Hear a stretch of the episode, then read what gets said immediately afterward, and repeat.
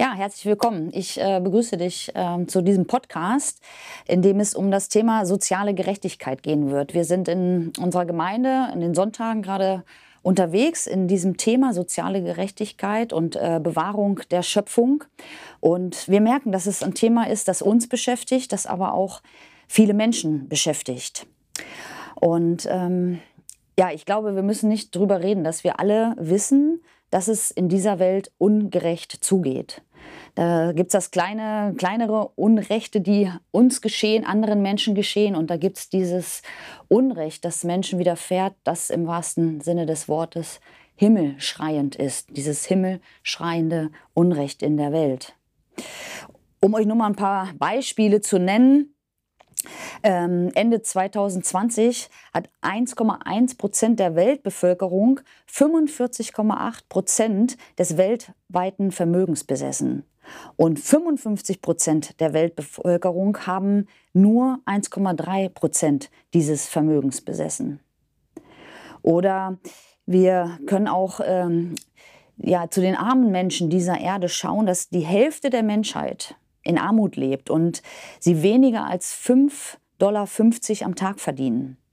Drei Milliarden Menschen haben keinen Zugang zu grundlegender Gesundheitsversorgung und drei Viertel aller Arbeitnehmer oder Arbeitnehmerinnen ähm, haben keine soziale Absicherung in keinster Weise. Also die Ungleichheit in Vermögen und in Einkommen, aber auch in Bildung, in Gesundheit, in sozialer Absicherung, all das behindert die Entwicklung von, von Menschen, von einzelnen Menschen, aber auch von Gesellschaften. Und diese Ungleichheit bedeutet auch, dass mehr Menschen krank sind, dass weniger Menschen eine gute Ausbildung bekommen können und dass weniger Menschen ein glückliches und würdiges Leben führen können. Und diese Ungleichheit verhindert die Abschaffung von Armut.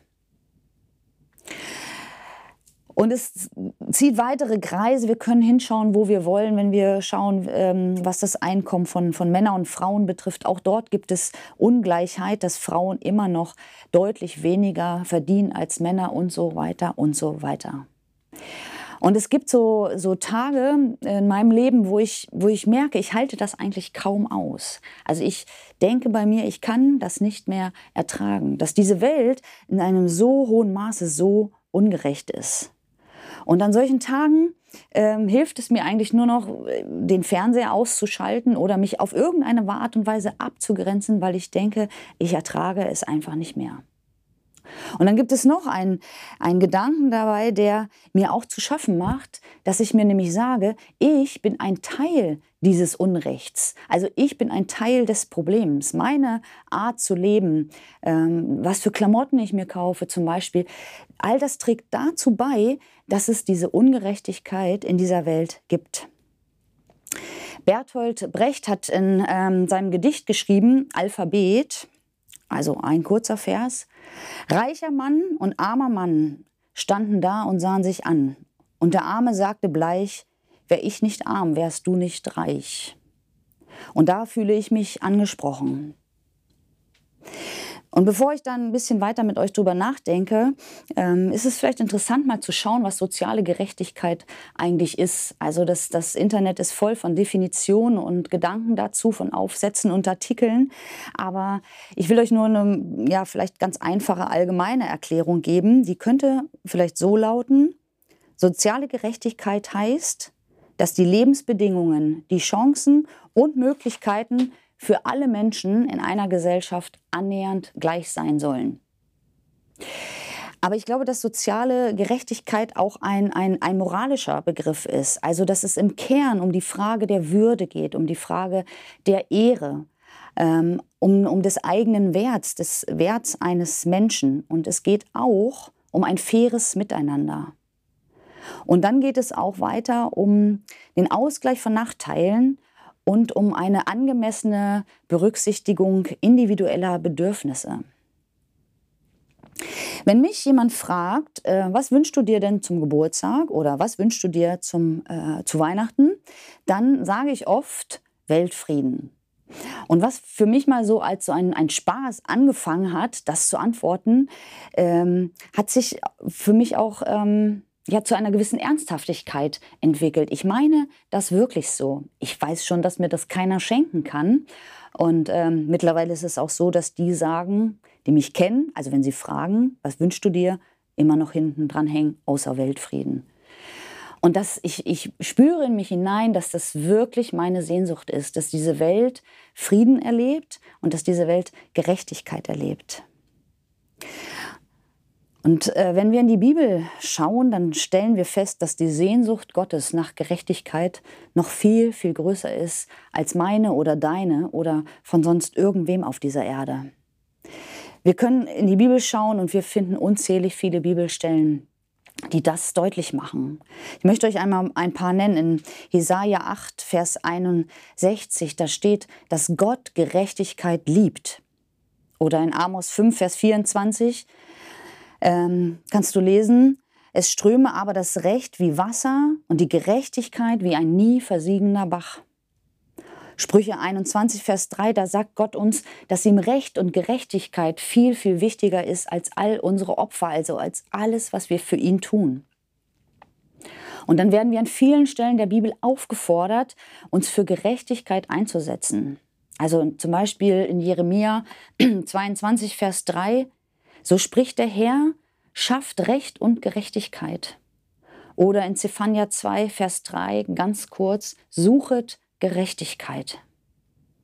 Also wenn wir die Bibel äh, lesen und darin suchen, was sagt Gott zu Gerechtigkeit, dann stellen wir fest, dass die Fürsorge für die Armen äh, ganz eng zusammenhängt mit dem Wachstum und dem Wohl und der Identität der christlichen Gemeinde. Und wir stellen auch fest, dass Glaube und soziale Gerechtigkeit zusammenhängen. Wir können das nicht voneinander trennen.